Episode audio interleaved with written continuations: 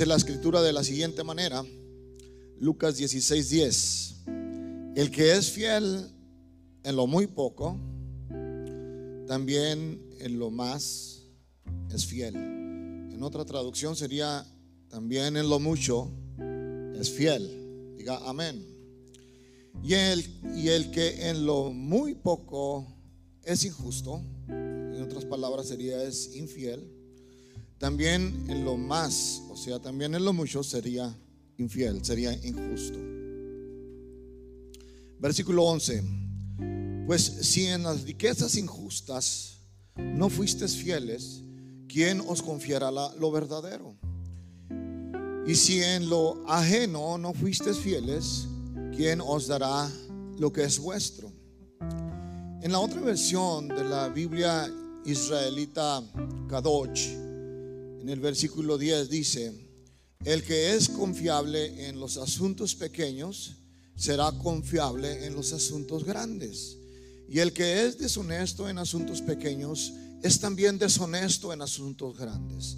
De modo que si no puede ser confiado con las riquezas mundanas, ¿quién le confiará? ¿Quién confiará en ti los asuntos reales?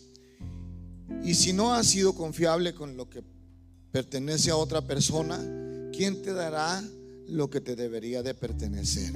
Amén. Ocupe su asiento en la presencia de Dios en esta mañana. Aleluya. Cristo es bueno. ¿Cuántos dicen amén? Entonces hoy en esta mañana yo quisiera hablar en, en un tema relacionado con el pasaje que acabamos de leer y yo le puse como tema lo poco produce algo grande. ¿Cuántos lo creemos? Escuche una vez más, lo poco produce algo grande. Amén. Aleluya. En otras palabras, podríamos decir cuando lo poco se multiplica en mucho. ¿Cuántos lo creemos? Yo no sé cuántos hombres y mujeres de fe vinieron en esta mañana a este lugar. Aleluya. Cuando lo poco se multiplica en mucho. Y haciendo un poquito de mención en el pasaje que leímos dice Lucas, el que es fiel en lo muy poco, yo quiero que notes esa expresión, en lo muy poco. No, no dice en lo poco, dice en lo muy poco. Amén. Dice la escritura que también en lo, también en lo más, también en lo más es fiel. Amén. O sea que aquí está hablando de una persona que realmente es fiel en lo muy poco o en lo poco o en lo mucho. Porque ha aprendido a conocer y sabe que depende de Dios. ¿Cuántos dependemos de Dios en esta mañana? Amén. Y así de igual manera el que es infiel o injusto en lo poco también lo va a hacer en lo mucho. Amén. Aleluya. Así que aquellos que les gusta dar, aunque traen poco, dan. Y cuando no traen, y cuando traen mucho, también dan. Y dan más. Alguien diga amén. Y el que es injusto, el que es infiel, aunque traiga mucho, no va a dar. Y aunque traiga poco, menos. Pero hoy vamos a ver a través de la escritura dónde está el secreto de la bendición de Dios para nosotros, su iglesia. ¿Cuántos queremos ser bendecidos por Dios? Él es el dueño del oro y de la plata de todo el mundo. ¿Alguien dice amén? Así que hermanos, nuestro Dios es tan poderoso que Él tiene más que darnos a nosotros que usted y yo que pedirles. Aleluya, a su nombre. Gracias Jesús. Cuando lo poco se multiplica en mucho, eh, podemos ver la mano de Dios, hermano, que nos favorece, que está de nuestro lado. Que aunque pensamos que es poco y no vamos a llegar a fin de mes, o que pensamos que lo que hacemos es insignificante, o cuando pensamos que lo que, hermano, eh, estamos usando quizás sea una herramienta, quizás sea tu carro, es, algo viejo y lo tienes por poco, hermanos. Eh, quizás, hermanos, debemos de considerar que aunque sea poco, le debemos de dar gracias a Dios. Porque aun cuando es poco y vemos la mano de Dios obrando y, multiplicando aquello que tenemos, hermano, vamos a ponernos contentos con lo que Dios puede hacer. Alguien dice amén. Dice Proverbios capítulo 16, versículo 20. El entendido en la palabra hallará el bien. Y el que confía en Jehová es bienaventurado. Amén. Y nuestra confianza debe estar en el Señor. Y debemos de ser entendidos en la palabra. Hermano, y la palabra de Dios tiene promesas para nosotros, para aquellos que le creemos. para aquellos que somos fieles a su palabra. ¿Alguien dice amén? Dice el proverbista ahí en Proverbios 21, 20, tesoro precioso y aceite hay en la casa del sabio, pero el necio todo lo disipa. Hermanos, cuando nosotros somos sabios, vamos a poner la palabra de Dios en práctica en nuestra vida. La vamos a creer y vamos a ser, hermanos, sabios a la hora, hermanos, de administrar lo poco o lo mucho que Dios nos ha dado. ¿Cuántos dicen amén? Por eso debemos de valorar lo poco. Amén. Yo no sé si tienes mucho o tienes poco o tienes muy poco, pero debemos de aprender a valorar lo poco. Aquí es donde entra un principio del reino, donde Dios quiere bendecir nuestra vida. Cuando hablamos de estos principios, hermano, es, es acapara varias varias cosas que nosotros como personas, como seres humanos, hermano, eh, practicamos en la vida y como cristianos también. Quizás no ganas mucho, quizás ganas poco o quizás ganas muy poco.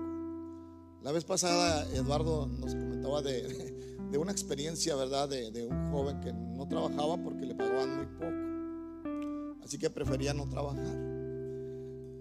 Así que menospreció ese poco. Pero ese poco lo que él no sabía posiblemente es que Dios se lo quería multiplicar. ¿Alguien dice amén? Entonces, hermanos, quizás ganas muy poco, quizás tu ropa no es de marca. Porque hoy en día, ¿verdad? Pues hay muchas, muchas marcas y más con los que les gustan las modas. Quizás, hermanos, no traigas ropa de marca, quizás apenas tienes para comer. Quizás digas, pastor, es que usted no sabe que apenas traigo para la cena de esta noche. Pero ahorita saliendo, si tienes fe en Dios, alguien te va a invitar a cenar. Aleluya, alguien diga amén. Cristo bueno. Quizás no tengas comodidades. Quizás digo, no, pastor, es que ni sabe que el colchón que uso me pican los resortes. o te quedas en el sillón. Dijo, es que el piso está bien duro. Quizás no tengas comodidades, pero tienes un colchón. Tienes en donde dormir. Alguien diga amén. Cristo es bueno. Quizás tu casa es pequeña y tú eres de esos mexicanos que tienen de a 10 hijos, de, a docena, ¿verdad? Y, y, tienes que, te topa el techo si no ponías de esas literas de como de cinco pisos. y no cabes, pero debemos de estar agradecidos por esa casita. Porque hay gente que no tiene dónde quedarse. ¿Alguien dice amén? Entonces, hermanos, quizás es muy pequeña tu casa y no tiene comodidades. O quizás el carro que andas usando está muy viejito. Traes una llanta 16 acá y otra, otra 20 atrás y un ring de uno y otro de otro, ¿no? Pero si anda moviendo el carrito, te lleva al trabajo. ¿Verdad? Gloria a Dios. Debes de darle gracias a Dios por ese carrito. Amén. Porque quizás estás pasando eh, eh, eh, ese tiempo, ¿verdad? En el que estás experimentando la prueba de lo poco o a lo mejor de lo muy poco. Y quizás a lo mejor muchos de ustedes andan manejando un, último modelo, wow. Pero se acuerda cuando andaba en la carcacha, ¿se acuerda? Y ahora Dios le dio algo mejor. ¿A cuántos les ha pasado eso? ¿Cuántos comenzaron con una carcacha? Que usted la miraba preciosa, se la pasaba lavándole las llantas, aunque eran puros melones. Pero usted le estaba lavando las llantitas ahí, ¿no?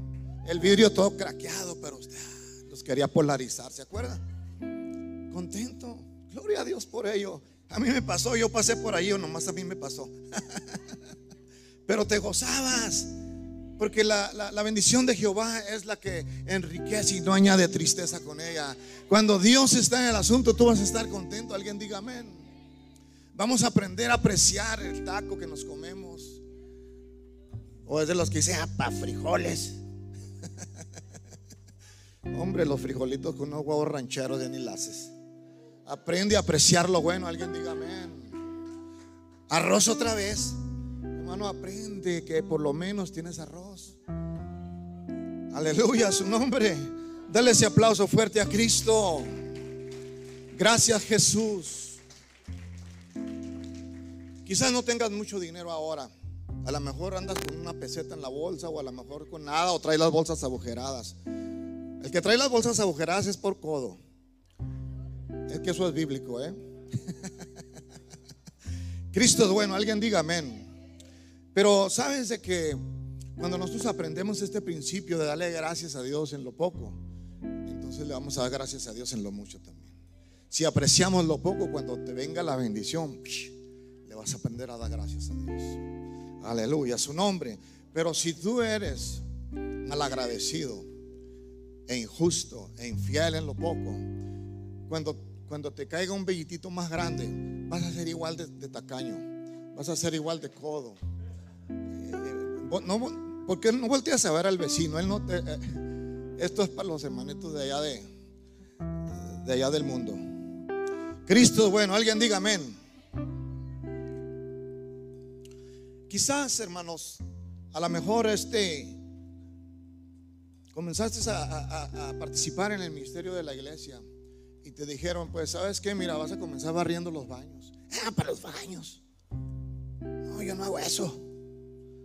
Pero si Dios te lo dice que lo hagas, pues hazlo. Porque tú no sabes si Dios está probando tu, fidelidad. Quizás te subieron a cantar acá arriba. Y no, pero ah, para cantar, que me pongan a predicar. Hermano, dale gracias a Dios porque estás acá arriba, porque estás cantando. A lo mejor es el comienzo de tu ministerio. Tú no sabes si Dios te va a llevar por las naciones. Si Dios va a usar tu vida grandemente. Amén. ¿Alguien dice amén? Quizás eh, te llaman para que sirvas de ujier en la puerta. Ah, para la puerta a ver la cara de los hermanos todos los días. No, no, no. Tú tienes que decir un sí, un amén y darle gracias a Dios por ese ministerio. Amén, claro, ¿por qué no? Estar en la puerta es una bendición.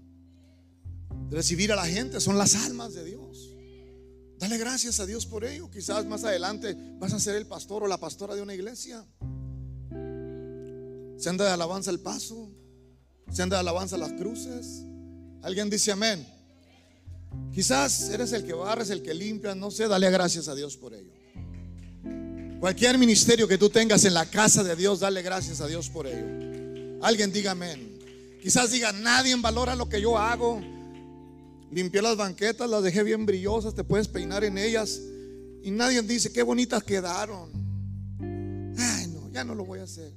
No, no, no esperes que nadie venga y te halague y te, te haga así, cuchi, cuchi. No, no, dale gracias a Dios. Dale gracias a Dios. Porque lo que hacemos lo hacemos para Dios. Alguien diga amén. Quizás pásale al folí, nomás lo ves, te vas al baño. Tienes un problema, tienes que decirle a Dios que te libere. Digo porque Dios te quiere bendecir.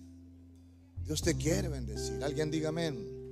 Hay un canto que dice, con manos vacías vengo a ti. Yo no estoy muy de acuerdo con esa parte porque no debemos de venir con manos vacías al Señor.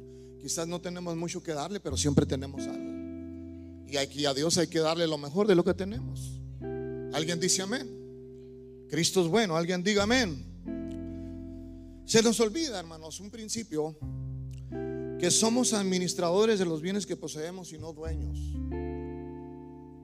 Tú no eres dueño de la ropa que traes ahora. Tú no eres dueño de la casa que tienes ahora, ni del carro. No eres dueño. Eres solamente un administrador. Si te crees dueño, ya estás en problemas. Somos administradores de los bienes que poseemos. Somos administradores, cuando hablamos de bienes, no siempre va a ser cosas materiales, puede ser un ministerio. Alguien diga amén. Puede ser algo que estás haciendo para el Señor. Muchos olvidamos ese principio.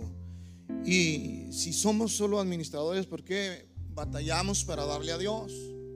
¿Por qué no somos agradecidos con lo poco ¿Por qué batallamos? ¿Por qué la iglesia batalla para darle al Señor?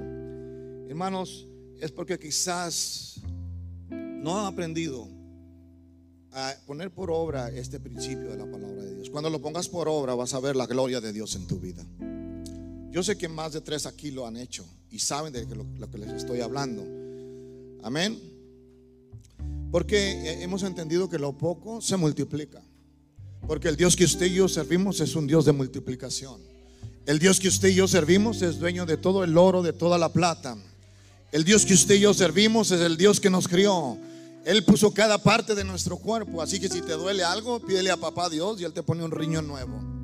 Amén. Si te machucaste un dedo, Dios te sana. Cristo es bueno. Él es nuestro proveedor. Alguien diga amén. Dios te prueba con cosas pequeñas porque quiere darte cosas grandes. ¿Cuántos lo creemos? Quiero ponerle, por ejemplo, la Biblia habla de varias viudas, pero hoy voy a poner, por ejemplo, dos viudas. Hay una viuda que dice la escritura que era una de las mujeres de las hijas de los profetas. Esta viuda clamó a Eliseo y dice la Biblia que esa mujer había muerto su esposo. Le voy a pedir a Eduardo, alguien que traiga computadora, que me saque la cita esa. Amén. La que tenía dos hijos. Gloria al Señor. Y vinieron los acreedores para cobrarse con los hijos, porque la mujer no tenía el dinero para pagarle. Entonces, hermanos, vemos nosotros en esta historia que en aquellos tiempos, cuando las personas se metían en deudas y no tenían para pagar, entonces lo que sucedía era que los acreedores se cobraban con los hijos y se los tomaban como esclavos. Así que imagínate el corazón de aquella mujer de darse cuenta que los acreedores querían llevarse a sus hijos porque ella no tenía para pagar la deuda. Yo no sé cómo te sentirías tú como madre, que sepas que por no poder pagar la, la deuda se van a llevar a tus dos hijos. Me imagino que aquella mujer se sentía desgarrada por dentro. Así que viene al profeta Eliseo y le dice, mi marido ha muerto. Segunda de Reyes 4. Vaya, vaya ahí a Segunda de Reyes 4 y ahí en cabina vaya a Segunda de Reyes 4. Gloria al Señor. Cristo es bueno. ¿Cuántos dicen amén? Entonces, hermanos, si ya están allí, entonces vayas al versículo 1. Y le dice, la mujer de los hijos de los profetas clamó a Eliseo, diciendo, tu siervo, mi marido, ha muerto. Y tú sabes que tu siervo era temeroso de Jehová. Y ha venido el acreedor para tomarse dos hijos míos por siervos. Y Eliseo dijo, ¿qué te haré yo? O sea, date cuenta que la mujer aquella viene como con el profeta Eliseo, como si dijera, tú eras el líder de mi, de mi esposo. Eh, ya murió y me está sucediendo esto. Tenía un problema financiero grueso la señora. ¿Cuántos de ustedes han en algún momento estado en un problema financiero duro? que lo que te queda es clamar a Dios porque no tienes nada con qué salir adelante. Pero gloria a Dios porque tenemos al Señor. Alguien diga amén. Entonces, Eliseo le pregunto, ¿qué te haré yo? Y aquella mujer, Eliseo le dice, declárame lo que tienes en casa. Y ella dijo, tu siervo ninguna cosa tiene en casa, sino una vasija de aceite. Aquella mujer dijo, no tengo nada. Eliseo le dijo, ¿qué tienes en casa? No tengo nada. ¿Cuántas veces has estado metida en una deuda y no tienes nada? No tienes con qué responder, no tienes nada. ¿Alguna vez se ha sentido así, que está quebrado en bancarrota? Y no tiene nada, no tiene cómo pagar la luz, no tiene cómo salir adelante de las deudas. Pero siempre tenemos algo en casa. Esta mujer tenía algo en casa. Pero tiene que venir el profeta para preguntarle y decirle, declárame lo que tienes en casa. Y ella dijo, ninguna cosa tengo, profeta. Y se le, ocurrió decir, más que tengo una vasija de aceite. Tengo una vasija de aceite. Y él le dijo, ve y pide para ti vasijas prestadas de todos tus vecinos. Vasijas vacías, no pocas. El profeta le dijo, no le dijo, ve y pide una vasija. No, le dijo, ve y pide vasijas y le dijo, no pocas, o sea, en pocas palabras le dijo, pide muchas vasijas. Todas las que te encuentres, recorre todo Chaparral y pide vasijas en cada puerta de cada casa. Y agarra a tus dos hijos que te van a ayudar. Y toma la botella aquella de aceite y comienza a llenar las vasijas que tus hijos van a traer. A su nombre. Entonces, vemos nosotros, él le dijo, ve y pide para ti vasijas prestadas. Versículo 4. Entra luego y enciérrate tú y tus hijos y echa en, en todas las vasijas. Y cuando una esté llena, ponla aparte. Y se fue la mujer y cerró la puerta y encerrándose ella y sus hijos y ellos le traían las vasijas y ella echaba el aceite. Cuando las vasijas estuvieron llenas, dijo a un hijo suyo, tráeme aún otra vasija. Él dijo, no hay más vasijas. Entonces cesó el aceite. Y luego dice la escritura, vino ella luego y le contó al varón de Dios, el cual dijo, ve y vende el aceite y paga a tus acreedores y tú y tus hijos vivid de lo que queda. ¿Cómo viene la palabra del profeta aquella mujer? Aquella mujer decía que no tenía nada, pero sí tenía, tenía una vasija de aceite. Quizás para ella esa vasija con aceite era insignificante. Pero ¿cuántos creemos que Dios hace mucho de lo poco?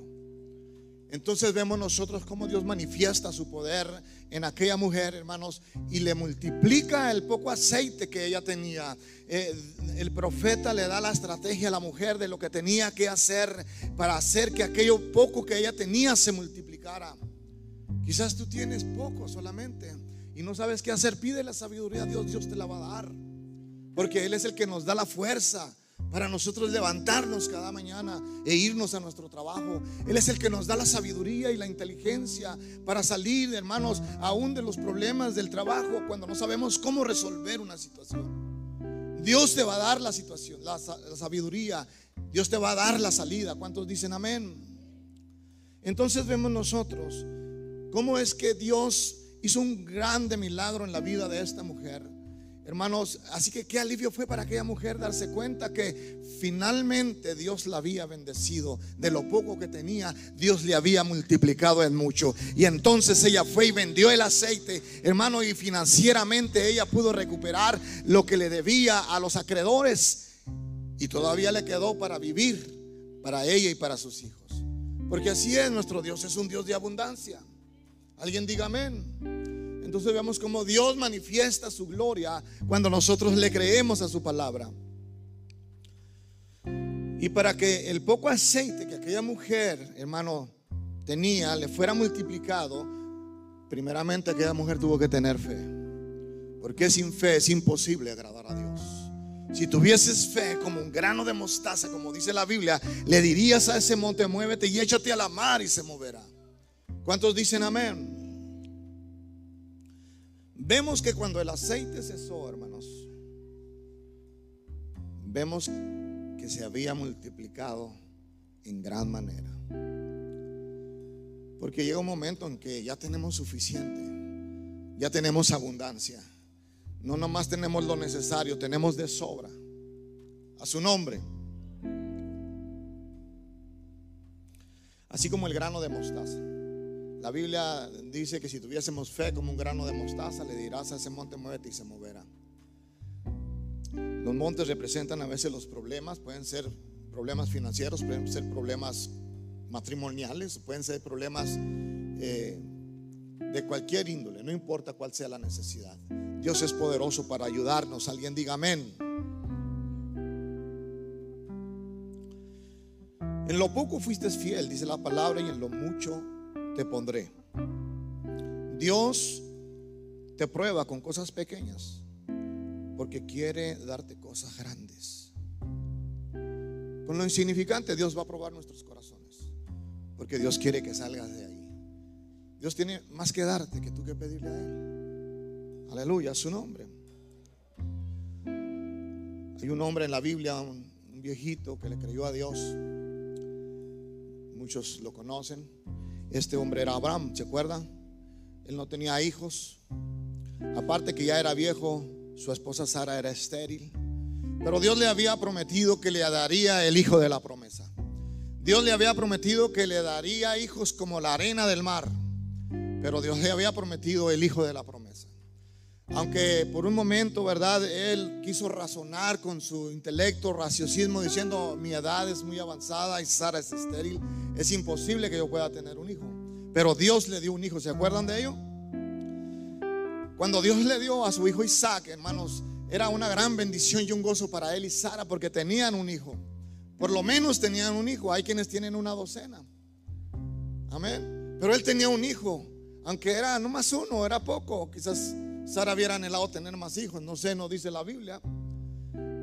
Pero lo que sí vemos es que Dios les prometió, hermanos, muchos hijos, padre de naciones. ¿Cuántos dicen amén? Entonces, hermanos, vemos nosotros que llegó un momento en que Abraham fue probado.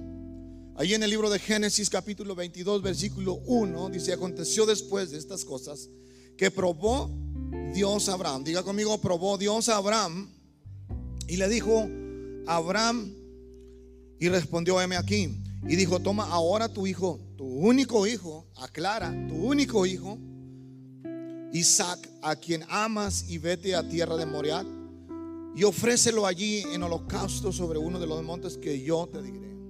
Wow, tiene un hijo, el único hijo, y Dios se lo está pidiendo. Dios le pide a su único hijo, a su hijo amado, a Isaac. Pero yo creo que Abraham, aunque estaba siendo probado, su fe se mantenía firme. Y él sabía que él servía al Dios proveedor, que él servía al Dios todopoderoso. Alguien dice amén. Así que llega un momento en que Abraham obedientemente toma su chamaco, toma la leña y se van al monte Moriah. Cuando llegaron en aquel lugar, pone las piedras, pone la leña, está todo listo, hermanos. Y en, y en ese momento Isaac le pregunta a su padre, aquí la leña, aquí el fuego, mas ¿dónde está el cordero para el sacrificio? No lo miraba. La respuesta de su padre fue, Dios proveerá.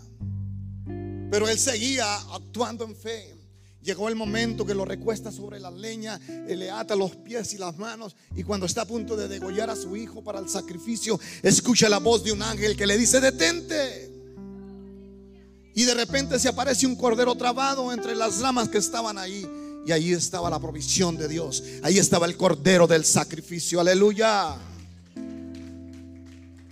Por eso es el Dios que proveerá. Nuestro Dios es un Dios proveedor, hermanos. ¿De qué tenemos miedo? La gente que ha, estado en el nivel de, lo poco a veces tiene temor soltar porque dice, si suelto esto me quedo en la ruina. Pero cuando Dios te pide es porque Dios te quiere bendecir. Cuando Dios te pide es porque Dios quiere multiplicarte lo poco que tienes. Tenemos que aprender ese principio, iglesia. Porque Dios quiere que usted y yo seamos una iglesia próspera. Y nosotros creemos en la prosperidad, pero la prosperidad que Dios da la prosperidad que viene del cielo. Alguien diga amén. Aleluya, su nombre. En Génesis 22, 12 le dice el ángel a, Abraham y le dijo, no extiendas tu mano sobre el muchacho, ni hagas nada, porque yo conozco que temes a Dios. Wow, cuando tú obedeces a Dios, aunque tengas un hijo, y aunque vistes que eras estéril y eras vieja, como le pasó a Abraham, Dios te da el hijo y todavía te lo pide, pero tú le crees a Dios. Dios prueba nuestra fe. Mira lo que dice la escritura. Yo conozco. ¿Cuántos creemos que Dios nos conoce? Dile a que está ahí a tu lado, Dios te conoce. Más te vale que le des al Señor. No seas codo. Cristo es bueno, alguien diga amén. Le dijo, conozco que temes a Dios por cuanto no me rehusaste a tu único hijo. Entonces alzó Abraham sus ojos y miró, y aquí a sus espaldas un, un carnero trabado en un zarzal por sus cuernos. Y fue Abraham y tomó el carnero y lo ofreció en holocausto en lugar de su hijo. Dios proveó, el carnero y llamó a Abraham en el nombre de aquel lugar. Jehová proveerá. Diga conmigo, Jehová proveerá. Por tanto se dice hoy en el monte de Jehová será provisto. Por eso el salmista David decía, alzaré mis ojos a los montes de donde viene Jehová, de donde, de donde está Jehová, porque de ahí envía Jehová bendición. ¿A quién vamos a, acudir, hermanos, cuando estamos en necesidad? Sino a Dios. ¿A dónde vamos a alzar nuestra mirada? ¿Al médico? ¿Al banco? ¿A los patrones? Levante su mirada a Dios. Y Dios sabe mejor que nadie más lo que usted necesita. A su nombre. El versículo 15, y llamó el ángel de Jehová a Abraham por segunda vez desde el cielo. Y dijo, por mí mismo he jurado, dice Jehová, que por cuanto has hecho esto y no me rehusaste tu hijo, tu único hijo, de cierto te bendeciré y multiplicaré tu descendencia como las estrellas del cielo y como la arena que está en la orilla del mar, y tu descendencia poseerá las puertas de sus enemigos. La promesa de Dios se cumple en la vida de Abraham. La promesa de Dios se cumple en nuestra vida, iglesia, cuando nosotros le creemos. Tú puedes pasar de 5, 10, 15, 20 años, toda tu vida sentado en las sillas de esta iglesia o en cualquier iglesia. Y si tú no le aprendes a creer a Dios, te quedarás en lo poco toda tu vida. Y Dios no quiere tenerte en lo poco, Él quiere bendecirte, Él quiere multiplicarte, Él quiere que, hermano, puedas tener abundancia para que seas de bendición. Cuando aprendas y te des cuenta que no eres dueño, que eres administrador, vas a tener cuidado de los bienes que posees porque no son tuyos, son del Señor. Cuando tú aprendes ese principio, escucha, es un principio poderoso. Yo esto lo aprendí hace muchos años y he mirado la mano de Dios obrando a mi favor en todas las áreas. Cuando nosotros lo aprendemos, hermano, y aprendemos que no somos dueños y eres un buen administrador, Dios te va a dar más. Sí, porque este pasaje que acabo de leer lo encuentras en la parábola de los talentos. Y en la parábola de los talentos a uno le dio uno, a otro le dio tres, a otro le dio cinco. Y los mandó a que los trabajaran y a que se multiplicaran. Pero ¿qué sucedió en esa parábola? Uno enterró el talento porque menospreció, ah, pues un talento. Aunque un talento, hermanos, después ya voy a hablar de eso, no es el tema ahora, pero era una gran cantidad de dinero. Y, después le voy a hablar de eso. Pero lo que quiero darle a entender, hermanos, que cuando nosotros eh, valoramos lo poco y somos fieles en lo poco, hermanos, cuando venga la bendición vas a seguir siendo fiel y vas a estar como el de los talentos. Te, dio uno, pero como te vio que eres fiel, te va a dar cinco más. Te va a poner en más administración para que tú puedas eh, ser bendecido a través de, poder ser un administrador para Dios. Porque el administrador finalmente goza de los bienes del, amo, del dueño. Y nosotros gozamos de los bienes de nuestro Dios. Él es el dueño de todas las cosas. A su nombre. En lo muy poco o en lo mucho seamos fieles a Dios. Entendamos ese principio. ¿Cuántos decimos amén? Cuando Dios te lleve a otro nivel, hermanos, sigue siendo fiel a Dios. Cuando Dios te prospera, sigue siendo fiel a Dios. En una ocasión, recuerdo, en una clase de finanzas en una iglesia, era de puras varones, le hablaron a uno y dijo, el pastor que estaba predicando, ¿quién anda frito ahora? Y por allá un chaparrito alzó la mano, dijo, ¿no trae nada? No, no traigo nada. Dijo, pásale. Y le dio un dólar. Y luego Después le dio uno de a 20. Y le dijo, era una manera ilustrativa, de ese dólar cuánto le pertenece a Dios. No, pues 10 centavos, se los daría fácil. Pero cuando le dijo de él de a 20, ¿cuánto le pertenece a Dios?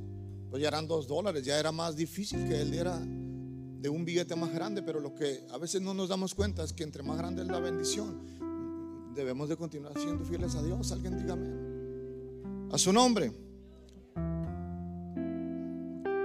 Dios nos prueba con cosas pequeñas. Les dije ahorita porque Él quiere darnos cosas grandes. Allí en el libro de Mateo 25, 23, dice la escritura, su Señor le dijo, bien, buen siervo y fiel, sobre poco has sido fiel, sobre mucho te pondré. Entra en el gozo de tu Señor. Sobre poco has sido fiel. Pero mira lo que dice el Señor, sobre mucho te pondré. Aunque hayas sido fiel en lo poco, Él te va a poner en lo mucho te va a poner en lo mucho. Así es nuestro Dios. ¿Cuántos dicen amén?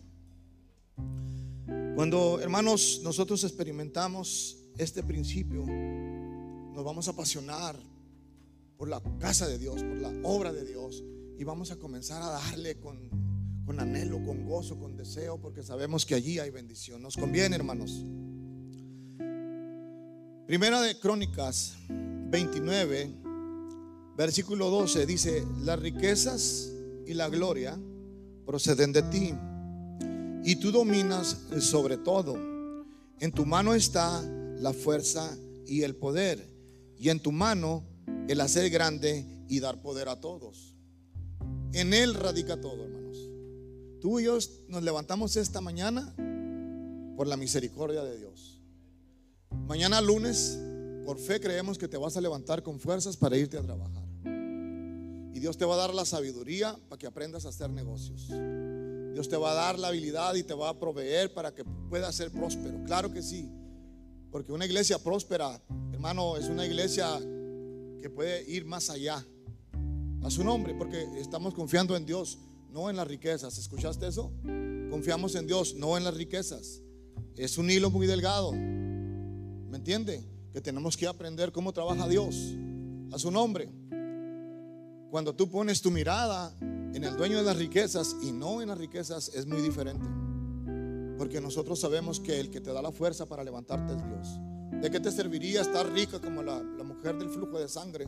Esa mujer tenía mucho dinero, pero no tenía al Señor. Se le acabó su dinero en doctores, en los mejores especialistas. ¿Qué pasó al fin? Se quedó por allá aislada de la sociedad porque las mujeres con flujo de sangre no podían estar entre la gente sana, ni ellas ni los leprosos. Pero ¿qué sucedió? Se las ingenió para ir y buscar al maestro. Tocó el borde del manto de Jesús y fue sana. Ella lo único que necesitaba era conocer al maestro. Pero usted y yo lo conocemos. Tenemos de nuestro lado la bendición de nuestro Dios. Alguien diga amén. Proverbios 10, 22 dice, la bendición de Jehová es la que enriquece y no añade tristeza con ella. Aprenda este principio. La bendición de Dios es la que enriquece y no añade tristeza con ella. Dios te puede bendecir, darte todo lo que necesitas y más de lo que necesitas y estar sanito. Estar sano, comes de todo. Porque estás bien, te sientes bien, porque la bendición de Dios está en tu vida. Alguien diga amén. Ahí en el libro de Job 8, versículo 7 dice, aunque tu principio haya sido pequeño, tu postrer estado será muy grande. Quizás te sientas así en este momento, pero si tú pones en obra este principio en tu vida, más adelante vas a ver la bendición que viene para tu vida. Esto es bíblico, hermanos. No lo digo yo, lo dice la palabra de Dios.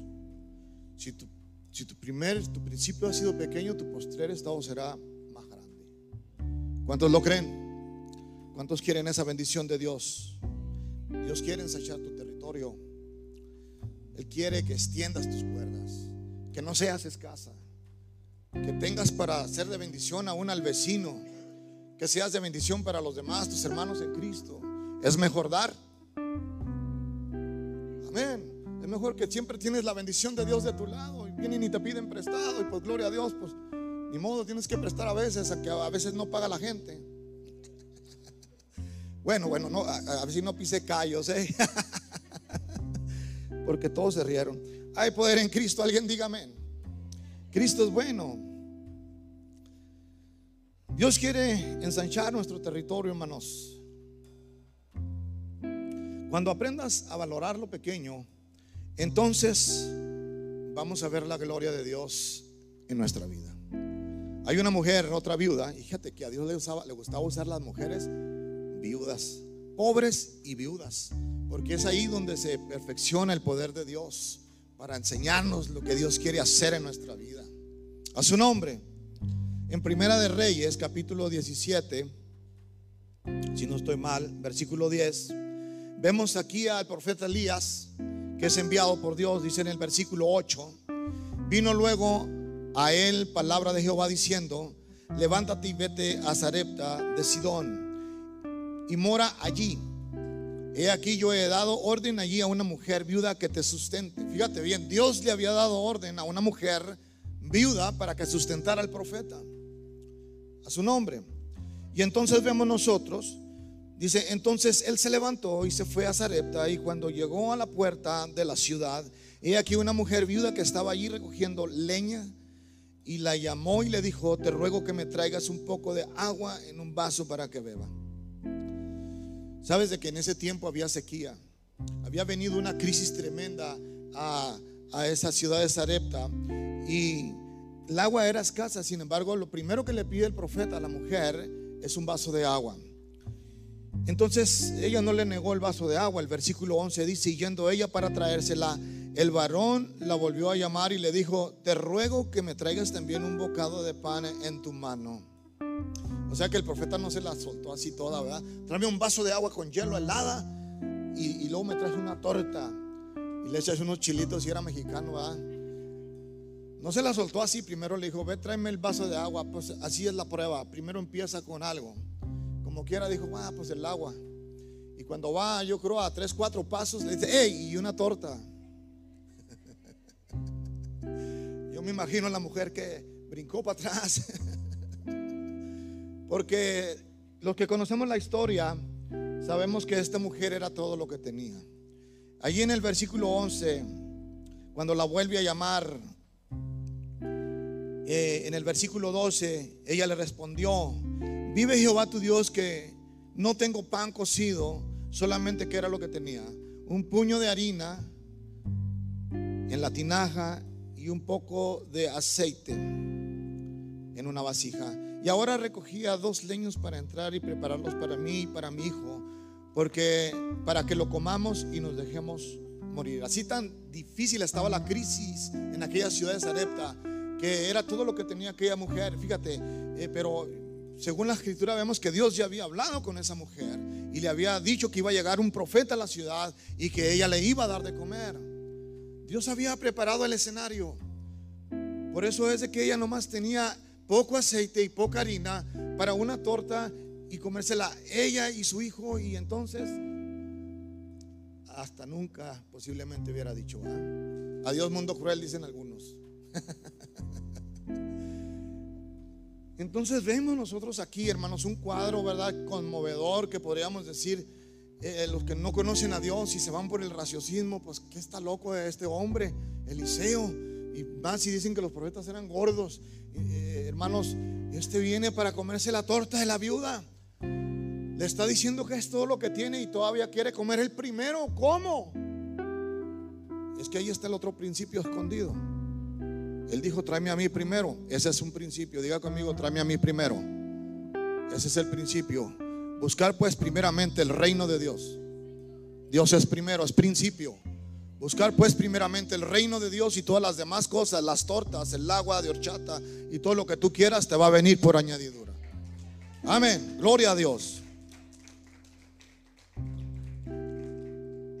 El versículo 13 dice, Eliseo le dijo, no tengas temor porque lo primero que se apodera de una persona que tiene muy poquito y que está en una situación tan trágica como la de esta viuda es el temor.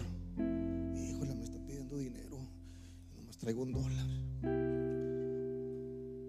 Si es Dios, dáselo. Dáselo. Porque viene una bendición grande para tu vida. Aleluya, su nombre. Si son los zapatos nuevos que te acabas de comprar la semana pasada, dáselos. esforcé para comprarme estos zapatos y usted quiere que se los dé. no me voy a andar descalza.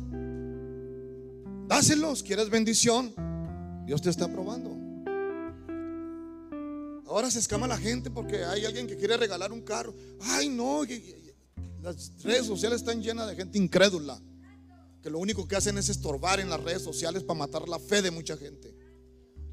Pero aquellos que tenemos fe y le creemos a Dios, vemos estos puntos de diferente forma. Dale ese aplauso fuerte a Cristo, aleluya. Cristo es bueno. El profeta le dijo, no tengas temor. Veas como has dicho, pero hazme a mí primero. En principio, ¿eh? hazme a mí primero. Es un principio. ¿Quién es primero? Dios. Por eso, hermanos, la Biblia dice, Pablo dice en el Nuevo Testamento y también en el Antiguo Testamento, dice que, eh, cada, cada domingo, según hayamos prosperado, saquemos algo para dárselo a Dios. Y lo primero que tenemos que sacar de nuestro cheque es el diezmo de Dios, porque Dios quiere bendecirte la área financiera. ¿Cuántos dicen amén? Es mejor quedarme con el 90 y la bendición de Dios que con el 100 sin la bendición de Dios. Yo lo he experimentado, hermanos. Yo se lo digo no porque yo ande necesitado financieramente o, porque sea un pastor asalariado. No, yo lo digo para que usted sea bendecido. Y no soy asalariado. Yo doy mis diezmos aquí en la iglesia también. Igual que cualquiera de ustedes. Amén. Yo lo único que quiero es que usted aprenda a ser bendecido por Dios en esa área. Y no se haga de esos hermanitos codos que nomás están contando los penis, que pasa el ofrendero y se va al baño. No sea así, hermanos. Dele a Dios. Porque Dios lo quiere bendecir, hermano. Yo lo digo por usted. Yo aquí yo quisiera que todos trajeran Si trae un carro 80, traiga de perdida un 2010 allá afuera, mire. Sí, claro que sí, ¿por qué no? ¿Cuál es el miedo? Amén. Hay quienes critican mucho esto, pero por dentro se mueren de envidia, como dice Santiago. Arden de envidia, como dice la Biblia. Es una bola de envidiosos que envidian el carro del vecino. Ahí ya a la hermana Teresita, los zapatos rojos que trae y luego se compró un carro y es Camaro. ¿No les ha amanecido a esos hermanitos, hermana? Cristo bueno, alguien dígame. Y, no te has fijado que muchas congregaciones, aquí no va, pero cuando tocas temas financieros, se mueven así del asiento. Como que se sienten incómodos. Yo los veo, aquí no, pero en otros lugares. Como que no les agrada muy bien. Necesitan ser libres, hermanos. Necesitan ser libres verdaderamente, porque, eh, hermanos, la bendición de Jehová, la verdadera bendición, hermanos, es la que nos bendice. Y no vas a andar triste vas a andar enojado, vas a dar con gozo, no vas a andar murmurando. Hermano, vas a motivar a otros a darle a Dios. Les vas a compartir, vas a dar de gracia lo que de gracia has dado. Porque, porque te acuerdas de dónde te sacó el Señor. Y, a veces conocemos hermanitos que están en una situación como nosotros venimos a Cristo y queremos que ellos también experimenten, hermanos. Y queremos animarlos a hacerlos. A su nombre. Dice la escritura en el 14, porque Jehová, Dios de Israel, ha dicho así, la harina de la tinaja no escaseará ni el aceite de la vasija disminuirá hasta el día que Jehová haga llover sobre la faz de la tierra. Entonces ella fue e hizo como le dijo Elías y comió él y ella y su casa muchos días. Wow. Muchos días. ¿Cuántos días? Muchos días. Así que no diga, no tengo, no traigo, no puedo. Quite ese vocabulario de su boca. Amén. Créale a Dios, que es Dios quien te va a bendecir. Amén. Gloria al Señor. Cristo es bueno. Cuando Dios te pide lo poco es porque Él ya tiene el control de nuestra situación. Amén. Cualquiera de esos hermanos criticones va a decir que este es un mensaje de prosperidad. Pues sí es, pero es bíblico, hermanos. Yo no lo estoy pidiendo para mí, lo estoy diciendo que le dé a Dios. Porque es ahí donde radica la bendición. Cuando tú le das a Dios y lo haces para Dios, tú no ves al hombre. Pero cuando tú lo haces para el hombre, ya, ya empezaste mal. No pienses recibir bendición porque ya estás contando los penis. Ya estás juzgando. Hazlo para Dios y Dios te va a bendecir. Nosotros llevamos 19 años aquí y nunca hemos agarrado los diezmos como un salario. Al contrario, nosotros bendecimos la hora porque nos interesa el bienestar de las familias. Pero no estoy en contra de que el pastor reciba un salario. Si yo no estuviera trabajando en un trabajo secular, yo tendría que ponerme un salario aquí. ¿Y, quién es los responsables por pagar ese salario? La iglesia. No va a ser el welfare ni, ni, ni, una institución del gobierno va a venir a darte un cheque aquí, como allá afuera, que a las escuelas los ayuda el gobierno. Aquí, aquí la iglesia se sostiene por el pueblo de Dios por los que le creen a Dios. Alguien diga amén. Ya voy a terminar.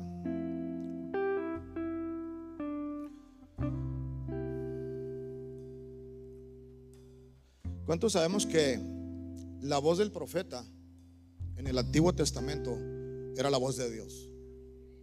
Ahora Dios nos habla a través de su palabra. Amén.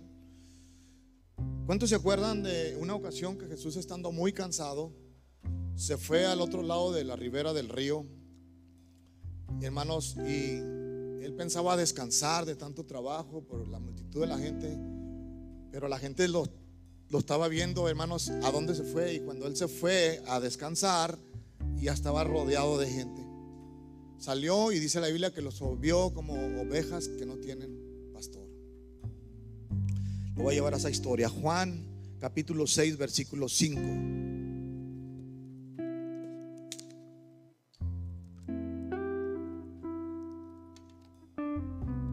Dice la escritura, cuando alzó Jesús los ojos, versículo 5, y vio que había venido a él gran multitud, dijo a Felipe, Felipe era uno de los apóstoles, ¿de dónde compraremos pan para que coman estos? Pero esto decía para qué? Diga conmigo para probarle. Dios nos prueba en esa área. Para probarle. Porque él sabía que, había de hacer. Felipe le respondió, 200 denarios de pan no bastarían para que cada uno de ellos tomase un poco. 200 denarios, hermano, era considerado un denario el salario de un día. Vamos a decir que usted gana 80 dólares por día. Él estaba hablando de 200 denarios y aún así dice, no alcanzarían para comprar pan para toda esta multitud. Entonces, hermanos, Felipe le respondió que no iba a alcanzar ni siquiera para que cada uno de ellos comiese un poco. Y uno de sus discípulos, Andrés, hermano de Simón, Pedro, le dijo, aquí está un muchacho que tiene cinco panes de cebada y dos pececillos. ¿Qué es esto para tantos? Eh, porque lo hacen de manera de pregunta, véalo ahí en la Biblia. Entonces por ahí andaba un muchachito que llevaba lonche a ese lugar. Traía dos pescados y traía cinco panes. Y según la historia dice que había allí más de cinco mil personas, sin contar a las mujeres ni a los niños.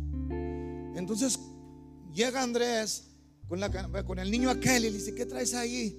No, pues traigo mi lonche, Andrés. No está Andrés aquí.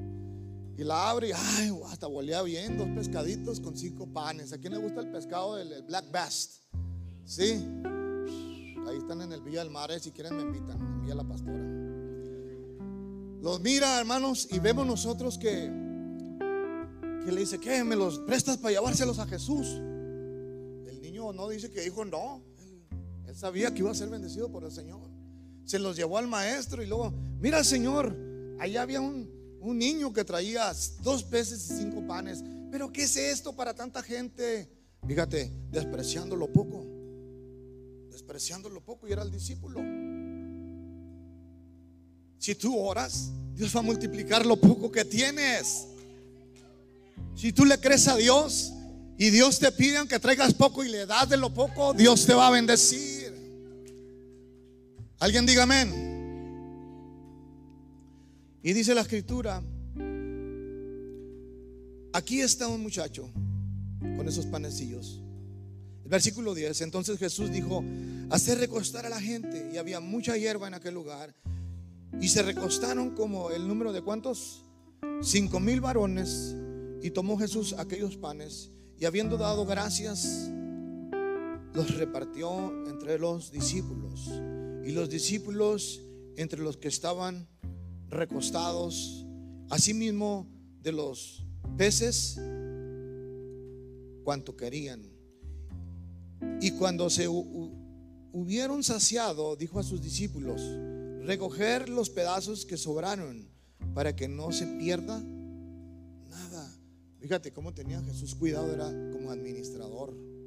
Oye, sobraron 12 cestas llenas de pescados mucha gente tira la comida, ¿verdad? Jesús no desperdició nada. Entonces, hermanos, vemos nosotros como de lo poco Dios lo multiplica. Ese es el Dios que tú y yo servimos. Y ahí si tú quieres creerle a la línea esa de locos incrédulos que andan ahí diciendo que te lavan el cerebro y que si el Dios que tú y yo servimos es un Dios vivo, alguien diga amén. Si usted lo cree, denle ese aplauso fuerte a Cristo. Aleluya. Amén. Aquellos dos peces y cinco panes se multiplicaron para darle a más de cinco mil personas. Me imagino que a lo mejor todos estaban casados. Vamos a poner diez mil, más cada uno tenía seis chamacos. Pues los hebreos y los mexicanos se parecen. Tienen muchos hijos. Así que ahí había fácil, fácil, unas más de diez mil personas que comer. Así que le trajeron a sus niños su happy meal y vámonos, todos comieron. Aleluya. A su nombre. Conclusión, concluyo con esto. El dar es una cuestión del corazón. Es una cuestión del corazón. Porque le voy a decir, hay gente que tiene años en el Evangelio y son codos. Más, unos son Judas. Judas era un discípulo ¿Nunca te has preguntado por qué Jesús traía un tesorero? Jesús juntaba la ofrenda y los diezmos.